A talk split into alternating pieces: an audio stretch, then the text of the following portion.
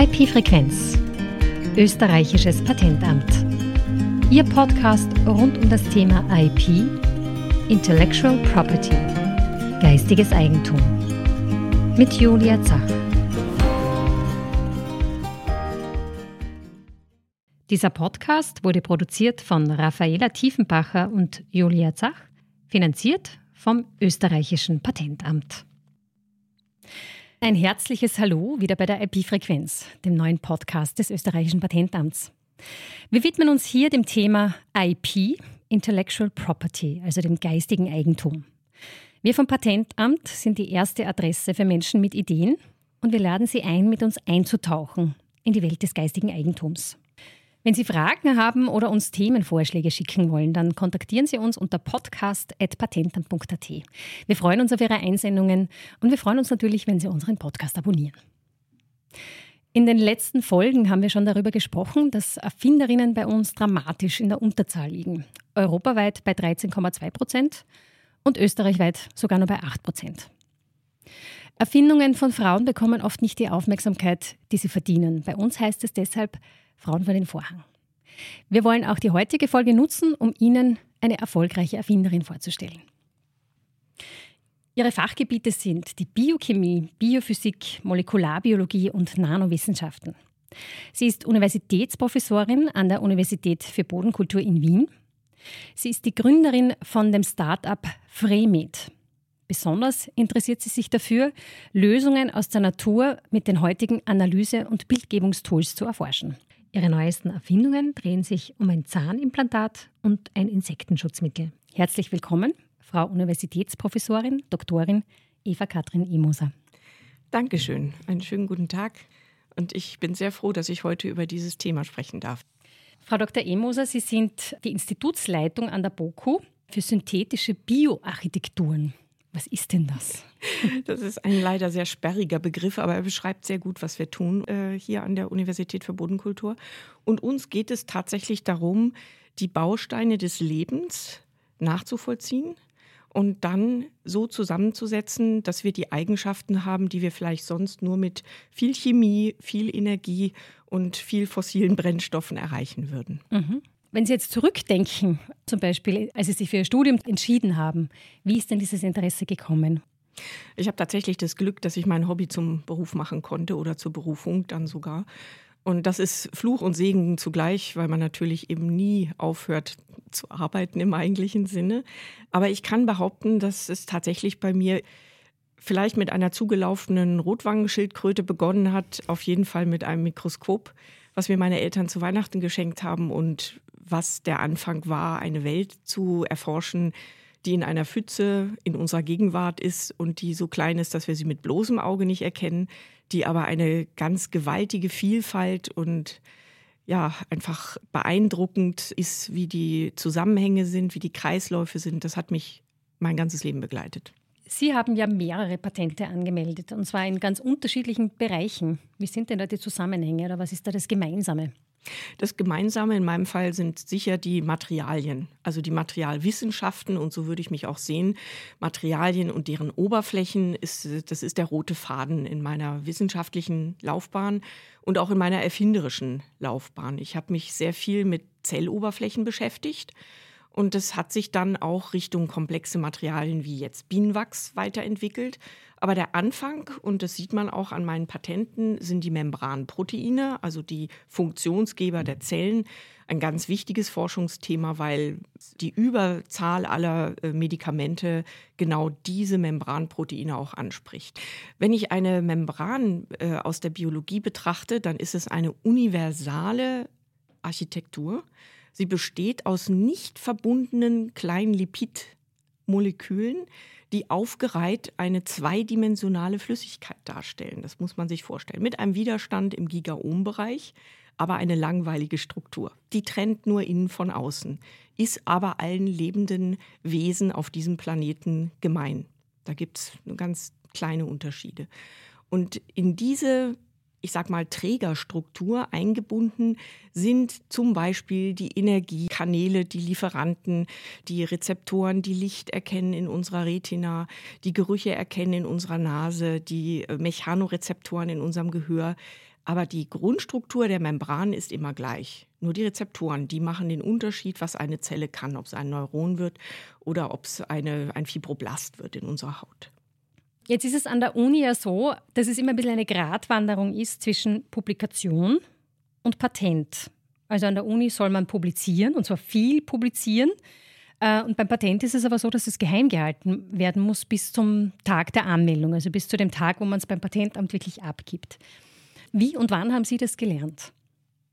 Wenn ich mich zurückerinnere, ist es eine Thematik gewesen, die ungefähr in den, muss man sagen, 90ern überhaupt erst thematisiert wurde an den Universitäten.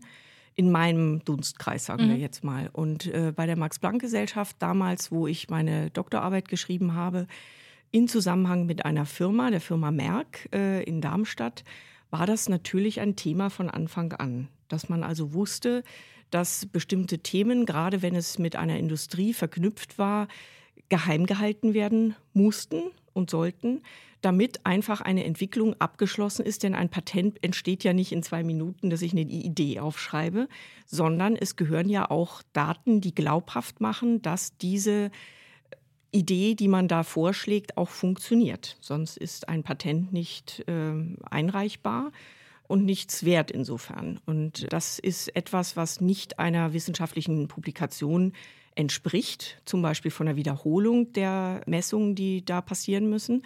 Aber letzten Endes wird natürlich aus einem Patent dann auch eine Publikation. Und insofern ist es ein zeitlicher Ablauf, den man bedenken muss, aber es ist kein inhaltlicher Widerspruch. Das möchte ich sehr betonen an mhm. dieser Stelle. Was ich noch kurz anmerken möchte, wenn es darum geht, ein Patent schnell anzumelden und sich diesen Prioritätstag einmal zu sichern, ist die sogenannte Prio-Anmeldung, die man beim österreichischen Patentamt machen kann. Das ist eine provisorische Patentanmeldung. Da muss man die Formvorschriften anfangs noch nicht beachten, aber man sichert sich diesen Anmeldetag, den Prioritätstag. Wenn das Patent später erteilt wird, dann hat man den Schutz rückwirkend ab dem Anmeldetag. Sie haben zwölf Monate Zeit, um die tatsächliche Patentprüfung dann erst starten zu lassen. Was aber jedenfalls zu bedenken ist, ist, dass man später keine weiteren technischen Merkmale mehr hinzufügen kann. Kommen wir zu Ihren jüngeren Patentanmeldungen. Das sind auch wieder ganz unterschiedliche Dinge. Es geht einerseits um ein Zahnimplantat, das aus einem Material besteht, das bewirkt, dass sich Knochenzellen an der Oberfläche anhaften und so kann das Implantat sehr schnell einwachsen. Ich kann das ist ein Ziel dieses Patentes, bestimmte Knochenzellen dazu bewegen, sehr eng gleich an die Oberfläche zu kommen von diesem Implantat. Und das ist wichtig, denn mittlerweile ist es weniger die, die Entzündung, die passiert, dass ein Implantat ausfällt, sondern es ist tatsächlich, dass sich Bindegewebszellen um das Implantat herum organisieren, sodass es locker bleibt. Und das mhm. ist auch ein Grund, warum Implantate wieder entfernt werden müssen. Und insofern ist es besonders wichtig, knochenbildende Zellen in die Nähe eines Implantates zu bringen. Es handelt sich nicht nur um diese Oberflächenstrategie in dem Patent, sondern man kann ja, ich will nicht sagen Geschichten erzählen, aber Patente ermöglichen ja einen Vorgang auch festzuhalten als Erfindung. Und in diesem Patent ist das Besondere, dass wir auch eine Verpackung, sage ich jetzt mal, erfunden haben, in denen die Zellen eines Patienten als Biopsie, also als kleine Zellprobe, als, als Stückchen eingebracht werden können, sodass die über Nacht oder ja, sagen wir mal mindestens acht Stunden die Gelegenheit haben, direkt, ohne dass der Patient dabei sein muss, diese Oberfläche kennenzulernen.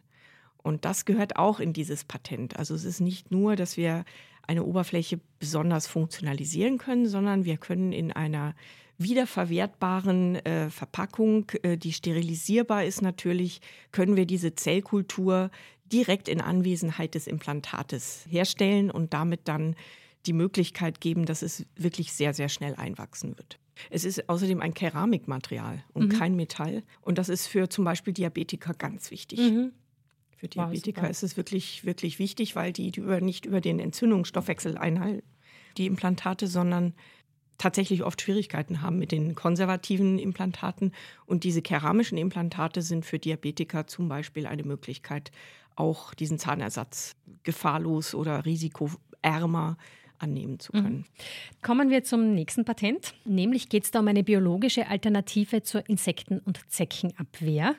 Und es geht um Aromakonservierung. Sie korrigieren mich. Eine biologische Alternative, da geht es um die ätherischen Öle, die die Insekten, Zecken abhalten und ätherische Öle sind aber flüchtig. Das heißt, die entweichen sehr schnell und ich nehme an, mit der Aromakonservierung steuern sie dem entgegen und damit wirkt das Repellent einfach besser und länger. Absolut perfekte Zusammenfassung. Ich würde gerne die wahre Geschichte hinter dieser Erfindung erzählen. Sehr gerne. Entstanden ist es aus einer totalen Frustration und zwar über das Erforschen des Geruchssinnes. Der Geruchssinn ist ein Prozess, der in unserer Nasenschleimhaut stattfindet und extrem kompliziert ist und auch sehr auf der Verarbeitung in der Zelle basiert. Es geht also weniger darum, ein Molekül irgendwo herauszufangen, sondern was passiert dann in der Zelle damit? Wie komme ich zu einem Riecheindruck im Gehirn? Mhm. Und wenn man, so sehr man die Sensorik auch mag, sich damit beschäftigt, ist man ein bisschen zum Scheitern verurteilt, wenn man die Intelligenz der Zellen in unserer Nase nicht nachmachen kann. Und so weit waren wir noch nicht. Und ich habe eben äh, die Problematik, dass ich zwar die Rezeptoren herstellen kann, aber nicht die Zelle drumherum. Und aus diesem Kontext, dieser faszinierenden Thematik äh, Olfaktorik, Geruchssinn, Geruchsperzeption, was macht es mit uns, ist aber auch ein Wissen entstanden in meinem Umfeld und in mir, was sind Gerüche, wie kann ich sie reproduzierbar herstellen, anbieten, wie kann ich sie konservieren. Und das ist die Vorarbeit über viele, viele Jahre, sag ich mal, die dazu geführt hat, dass ich dann aus einem ganz anderen Kontext mit Bienenwachs zu tun hatte. Und wie auch schon bereits lange bekannt ist, können Fette, und da gehören die Wachse dazu, äh, Gerüche sehr, sehr gut konservieren. Das ist eine Tatsache, weiß man, wenn man Butter neben eine Knoblauchzehe in den Kühlschrank stellt, dann kann man das sehr schnell herausfinden. Äh, und das hat eine molekulare Grundlage und das ist etwas, was wir eben genau an unserem Institut auch untersuchen. Kann man diese molekulare Grundlage verstehen und übersetzen? Und das haben wir getan und haben ätherische Öle in Bienenwachs konserviert mit einem äh, physikalischen Verfahren. Und damit sind wir in der Lage, über, ja, wir sind tatsächlich mittlerweile bei Jahren angekommen, ätherische Öle heimischer Kräuter zu konservieren. Und wie wir von Hildegard von Bingen schon wissen, gibt es ätherische Öle, die Pflanzen deswegen entwickelt haben, um gegen Insekten, sie können ja nicht weglaufen, sich zur Wehr zu setzen.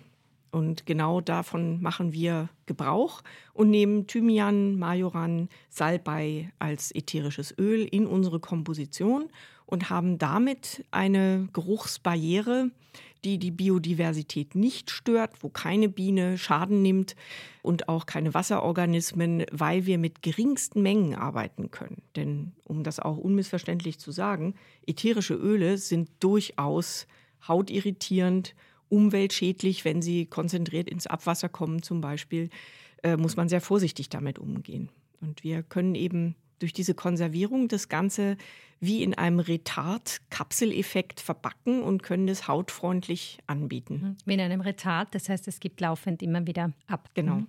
Ich liebe es offensichtlich, Geschichten in Patente zu gießen. Und die Geschichte zu diesem Patent der Insektenabwehr ist auch ausgesprochen interessant. Mhm. Und zwar entstand dieses Patent äh, durch auch die Miterfinderin Ingeborg Sperl, die eben eine Idee hatte. Im Bogenland äh, ist sie nämlich Pferdebesitzerin. Und das Problem im Bogenland ist, dass der sogenannte Wadenstecher, eine fiese kleine Fliege, die ganz harmlos aussieht wie eine Stubenfliege, auf den Pferden sitzt, die Haut aufschlitzt und dann das Blut trinkt, mhm. zu vielen. Und äh, dieses Viech ähm, ist etwas, was so mehr oder weniger einwandert aus dem Osten äh, Richtung ähm, Österreich und tatsächlich eine wirklich ernstzunehmende Gefahr stattfindet, weil man kann sich ja die Infektionsgefahr vorstellen, mhm. die dabei passiert.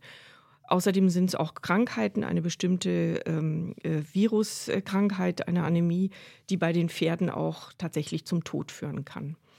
Das heißt, Ingeborg Sperl hat damals zu mir gesagt, kannst du nicht irgendwas erfinden, aus der Nanotechnologie, was brauchbar ist gegen diese Plage. Und da muss man sagen, die Frau Dr. Sperl ist lange Pressesprecherin der Universität für Bodenkultur gewesen mhm. und hat offensichtlich den Eindruck gehabt, dass aus der Nanotechnologie nur irgendein spinnertes Zeug kommt. und hat das eben so als Seufzer zu mir gesagt. Und dann fing ich an nachzudenken und äh, habe dann mit ihr zusammen durch auch ihren Input, wie das für Pferde besonders ideal ist, eine mechanische Barriere machen wollen. Das heißt, wir haben zuerst gar nicht an ätherische Öle gedacht, sondern wir haben da gedacht, können wir einen Insektenschutz darstellen, der egal von welchem Viech, von einer Hirschlausfliege, von einer Kriebelmücke, von einer Zecke, einfach nicht durchstechbar ist. Mhm. Und das war die Idee des Bienenwachs zu nehmen und dann, wie ich bereits er erzählt habe, das mit der Geschichte zu verknüpfen, die es eben mit den Gerüchen und dem Bienenwachs auf sich hatten. Und schon hatten wir ein sehr komplexes und tragfähiges Patent, wo wir diese beiden Strategien miteinander vereinen und sagen, für Pferde ist es super, wir haben eine mechanische Barriere gegen alles Mögliche, was wir auf nicht so behaarte Körperteile wie nämlich die, den unteren Fesselbereich auftragen können. Für Menschen ist so eine mechanische Barriere recht unangenehm. Mhm. Aber es war eben in Kombination in diesem Patent sozusagen sehr gut untergebracht. Mhm. Das heißt, diese Erfindung ist wirklich, man sagt ja, Not macht erfinderisch und ist aus diesem Gedanken heraus entstanden. Aus einer echten Not. Das Repellent ist also vielseitig anwendbar, nämlich für Menschen, Tiere und Pflanzen. Tatsächlich wollen wir in alle Richtungen gehen, mhm. das ist gar keine Frage. Aber um das auch gleich vorwegzunehmen, in einem Patent kann man natürlich viel schreiben und das ist auch gut so, weil wir auch eine Ausweichmöglichkeit an dieser Stelle hatten, denn in der Europäischen Union gibt es die sogenannte Biozidverordnung mhm. Und interessanterweise umschließt die auch Repellenzien, das heißt Substanzen, die überhaupt keinen, ich sag mal, toxischen Charakter haben, aber Insekten vergrämen. Das mhm. reicht aus und wir fallen unter die Biozidverordnung.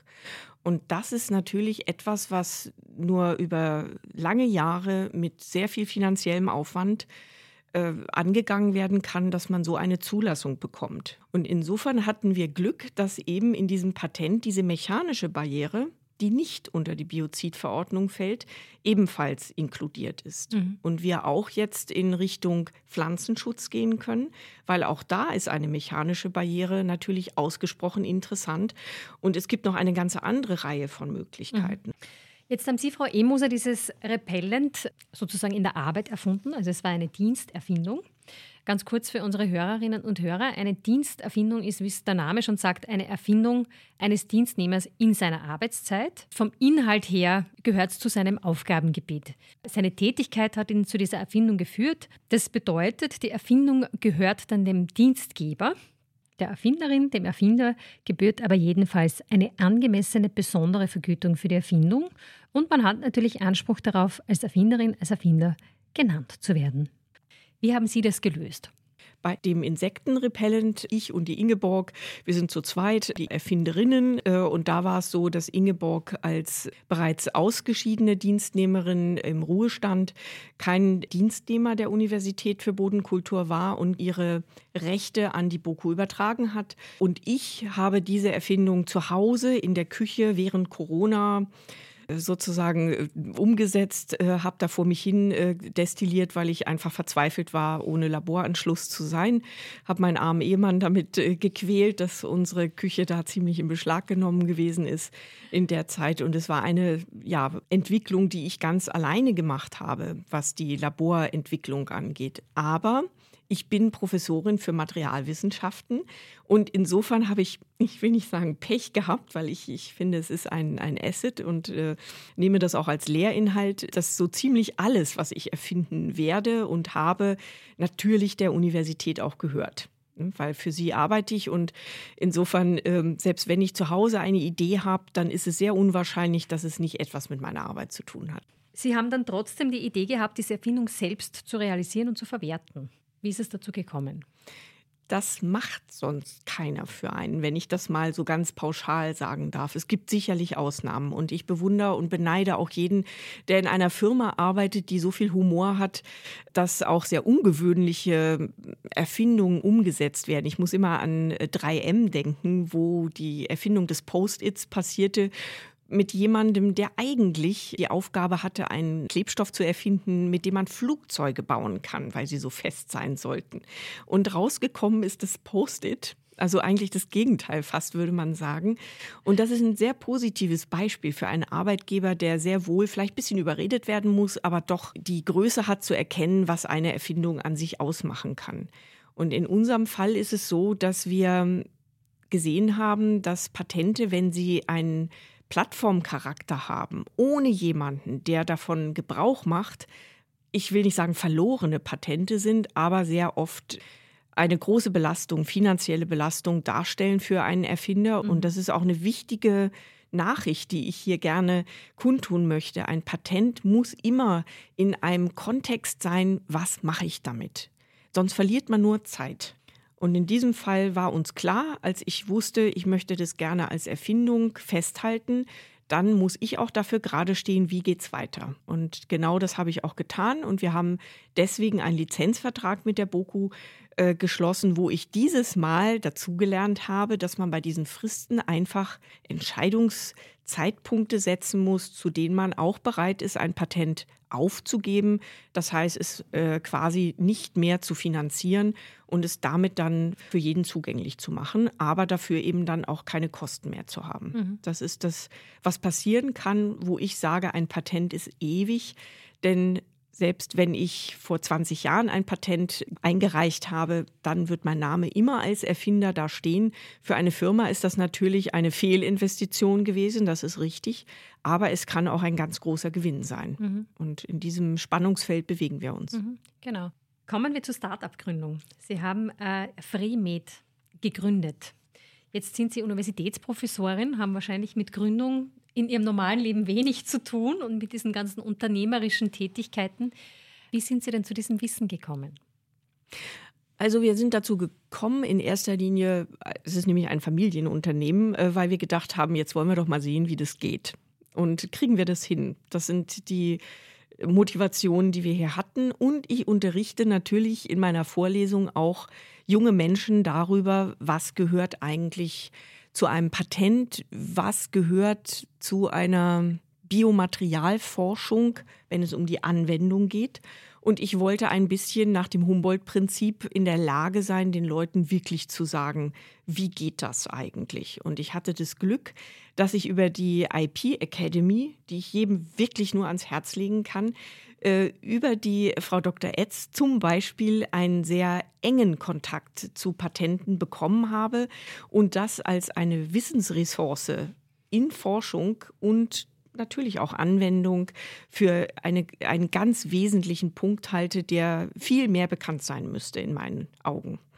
Und mit diesem Hintergrund sind wir in diese Start-up Idee gegangen.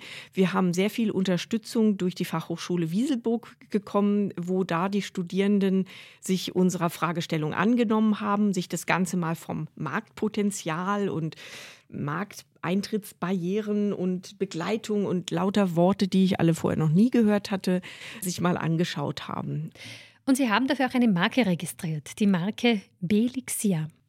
Ja, das ist in der Interaktion mit der Fachhochschule entstanden. Und da war es eben so, dass wir als äh, Testbeispiel äh, uns angemeldet haben und uns vorgeschlagen haben und aufgegriffen wurden. Und dass wir dann in dieser Interaktion mit den Studierenden ähm, die Möglichkeit hatten, die Idee vorzustellen und natürlich auch den Namen unter Marketing-Gesichtspunkten analysieren zu lassen. Mhm. Und das war hochinteressant für mich, weil das wirklich die andere Welt der Forschung ist. So als Materialgrundlagenforscher, der ich eigentlich bin. Und das war hochinteressant. Und dieser Name Belixir kommt eben, es ist ein Kunstwort von Bi, die Biene und Elixier zustande, was auch auf eine Markenberatung äh, zurückzuführen ist, die eben hier zum Beispiel von Herrn Magister Schranz am österreichischen Patentamt auch sehr klug geführt wurde und wo wir auch eine Beratung bekommen haben, die uns zu einer Wortmarke gebracht haben, so dass wir das also haben registrieren lassen mit einem Förderprogramm der Europäischen Union, wo eben für KMUs diese Anmeldegebühren unterstützt werden. Das war durchaus hilfreich auch an dieser Stelle und wo wir ebenfalls über bestimmte Warenklassen eine kluge Strategie haben, um jetzt einen international angemeldeten Begriff Belixia zu haben. Die Studierenden waren nicht ganz glücklich damit, weil es sich doch sehr chemisch anhört und ein bisschen giftig mit dem X von toxisch. Ah, okay. Mhm. Hochinteressant. Mhm. Äh, wir sind jetzt trotzdem erstmal dabei geblieben als Arbeitsname. Aber mhm. es gefällt uns sehr gut und insofern schauen wir mal, wie sich das entwickelt. Sind Mentorinnen, Mentoren für Sie ein Thema? Also ich würde in diesem ganzen Kontext die, die Frau Dr. Siegling, die bei dem Austria Wirtschaftsservice mhm. arbeitet, sehr wohl als Mentorin sehen, mhm. weil wir doch sehr früh Kontakt hatten, genau auch zu diesem Patent mit den Insektenrepellents und das einfach ganz eine wichtige Ratgeberin für mich war von Anfang an. Mhm.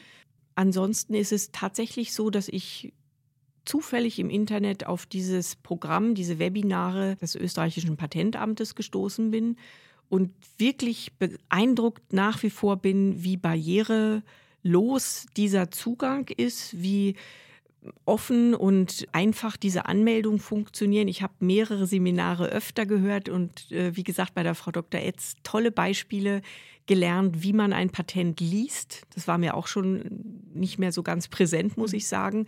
Und was es für tolle Möglichkeiten gibt, auch nach Stichworten zu suchen, sich über uralte Patente zu informieren. Und das meine ich auch mit Patente sind ewig, auch wenn der Schutz 20 Jahre dauert. In meinen Augen auch eine lange Zeit.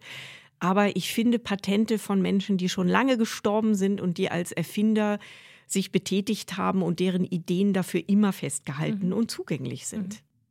Ja, die Frau E. Moser schlägt eine Bresche für den unglaublichen Informationsschatz, der in der Patentliteratur zu finden ist.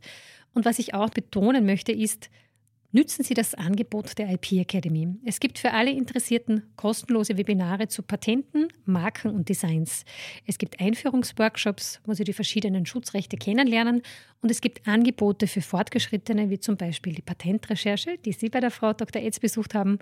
Es gibt Webinare zur IP-Strategie, zum Softwareschutz, zum Urheberrecht. Es kommen immer wieder neue Themen.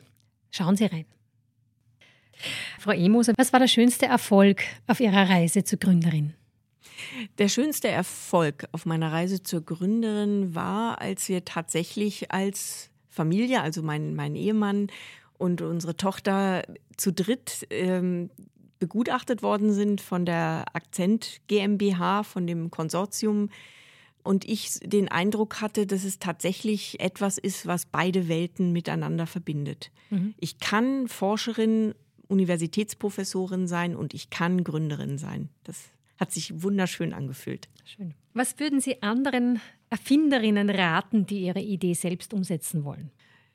Sich den Zeitpunkt sehr gut zu überlegen, ob es überhaupt eine Patentanmeldung geben muss, ob es nicht als ein Know-how auch zu schützen ist. Und das sind auch Strategien, die ich hier im Webinar gelernt habe, von denen ich vorher das nicht wusste. Ich dachte immer, das ist keine Strategie, aber es ist sehr wohl eine Strategie, dass ich Dinge inkubiere in mir, bis ich den bis ich klar sehen kann, bekomme ich eine Förderung, bekomme ich eine Investition, habe ich selber so viel Geld äh, und auch das kann man in Zahlen ausdrücken. Das ist alles kein keine Magic Box, äh, sondern das ist alles, äh, steht von vornherein fest, was ich jetzt in drei Jahren finanzieren können muss wenn ich in bestimmten Ländern anmelden möchte. Und insofern kann ich wirklich Leuten in meiner Situation nur ans Herz legen, sich genau diese Zeitskala mal auf Papier aufzuschreiben und zu überlegen, wann macht es Sinn, dieses Patent anzumelden und dann eben diese Fristen dem gegenüberzustellen, wie entwickle ich mein Produkt in dieser Zeit, habe ich die Möglichkeit einer Querfinanzierung, so wie wir das jetzt können, damit wir eben nicht bis zum Ende unserer Tage das von unserem Bankkonto alles immer wegnehmen müssen. Ne? Mhm. Was wünschen Sie sich für Ihre Zukunft? Ich wünsche mir, dass ich weiterhin diese Idee der, der Patentierfähigkeit der Patente hinaustragen kann. Ich wünsche mir, dass ich weiter diese Verbindung Hochschulleben, äh, also universitäres äh, Miteinander verbinden kann mit, Erf mit Erfindung und dann mit dem Gang nach draußen, nämlich dann einer ja, Industrie, die offen ist für Neues, das ist dringend nötig im Moment. Auf vielen Gebieten stehen wir wirklich an. Ich, ich will nur Antibiotik FFK mal so als Wort in den Raum stellen. Wir brauchen Forschung, aber wir brauchen auch Leute, die die Forschung abholen. Und das erste Mal in meinem Leben, dass ich mich als Erfinderin geführt habe, war im Rahmen der österreichischen Forschungsgesellschaft, der FFG, wo es das Innovatorinnenprogramm gibt, äh, wo ich eben auch gemerkt habe, diese Identitäten lassen sich verbinden. Und ich möchte eben als Professorin, Erfinderin und Gründerin weitermachen dürfen. Super, vielen Dank. Ja, und dann vielleicht noch ein Wort zum Innovatorinnen Leadership Programm der Forschungsförderungsgesellschaft, powered by Bundesministerium für Arbeit und Wirtschaft. Dieses Programm bestärkt Frauen, ihre Rolle als Gestalterin bewusst auszubauen und Forschungs- und Innovationsgestaltungsthemen mit Wirkungen auf Wirtschaft und die Gesellschaft voranzubringen. Bis zum 7. Jänner 2024 können Sie sich für den nächsten Durchgang bewerben und am Donnerstag, den 16. November von 12 bis 13 Uhr gibt es ein Infowebinar zum Programm. Wir verlinken es Ihnen in den Show Notes. Frau Emoser, wir schließen unseren Podcast immer mit, mit einem Word-Rap. Darf ich den auch mit Ihnen machen? Gerne. mein liebster Ort ist? Mein liebster Ort ist das Labor. Früher Vogel oder Nachteule? Nachteule. Mein Lieblingsfilm? Mein Lieblingsfilm. Krieg der Knöpfe. Wow. Gehört auf jeden Fall dazu. Oh, der war sehr aufregend als Kind. Ich hätte gern ein Selfie mit. Frau Traudel Engelhorn, die als äh, Mitgründerin in der Familie der äh, Böhringer Ingelheim Werke involviert war und die eine wichtige Rolle in meinem Leben spielt, weil ich über die Peter und Traudel Engelhorn Stiftung einen Preis mal bekommen habe, der mir in einer sehr schwierigen Situation weitergeholfen hat. Schön. Am besten konzentriere ich mich. Ich bin Segelfliegerin, schon immer gewesen, seit ich 14 bin. Und wenn ich fliege, dann habe ich tatsächlich die totale Konzentration. Dafür habe ich zu wenig Zeit. Fürs Segelfliegen. Meine Stärke ist? Ich bin sehr flexibel. Ich kann mich auf sehr viele schwierige Situationen konstruktiv einstellen. Lösungsorientiert, glaube ich, heißt es. Das Patentamt ist. Großartig. Na wirklich. Also ich finde es toll, wenn Institutionen Wissen verbreiten. Und da habe ich eben lernen dürfen, dass es genau der Fall ist für das österreichische Patentamt. Das hören wir gerne. Mein Buchtipp. Mein Buchtipp? Oh, ein ganz großes Problem in der Gründerszene sind solche Vorfälle, wie gerade durch Elizabeth Holmes passiert, wo es tatsächlich um nur noch Hülle, nur noch Pitchen, nur noch Investoren überzeugen geht, aber die Inhalte komplett äh, hinten runterfallen, sag ich mal. Und das Buch Bad Blood kann ich ausgesprochen äh, empfehlen und wo man auch sieht, wie schwer das gewesen ist gegen diese Institutionen, die da auf einmal sich engagiert hatten, gegen anzukämpfen. Äh, das ist ein hochinteressantes Buch. Darauf kann ich nicht verzichten. Auf gute Laune. Das muss unbedingt noch erfunden werden. Ich habe eine konkrete Idee dazu. Und zwar beim Segelfliegen sehe ich so oft, dass Vögel Thermik gezielt anfliegen, als würden sie sie sehen. Und jetzt ist die Frage, ob es nicht eine bestimmte Technik geben könnte, die das uns auch ermöglicht. Und damit könnten wir tatsächlich treibstofffrei fliegen. Und das würde ich für die absoluten den Königsweg halten. Und ich wünsche mir, dass eine Firma sich dessen mal annehmen würde. Ich hätte ein paar Ideen dazu, aber die verrate ich hier nicht. das wäre ein sehr konkretes Beispiel. Und was ich natürlich denke im praktischen Leben ist tatsächlich ähm, die Krebsbekämpfung äh, ist etwas, wo wir noch sehr am Anfang stehen, weil wir diese Gleichgewichte alle noch nicht verstehen. Und das ist leider noch ohne Idee meinerseits, wie man da was erfinden kann. Aber ich finde, es gehörte dringend gemacht. Meine letzten Worte sollen sein. Ich hoffe, es geht weiter. Liebe Frau Emoser, vielen herzlichen Dank, dass Sie heute hier bei uns zu Gast waren. Es war sehr spannend. Ich bedanke mich. Liebe Hörerinnen und Hörer, auch Ihnen einen herzlichen Dank fürs Wiederzuhören. Passen Sie auf sich und Ihr geistiges Eigentum auf. Bis bald. Die nächsten Webinare der IP Academy. Am Dienstag, den 7. November von 13.30 Uhr bis 17.30 Uhr gibt es ein Patentrecherche-Webinar Patent Search Do It Yourself Easily, dieses Mal auf Englisch, mit Frau Doktorin Hildegard Etz. Am Dienstag, den 14. November von 14 bis 15 Uhr erfahren Sie alles über die Services des österreichischen Patentamts mit Frau Diplomingenieur Julia Huber und Herrn Magister Hannes Raum auf. Infos zu allen Webinaren finden Sie auf www.patentamt.at.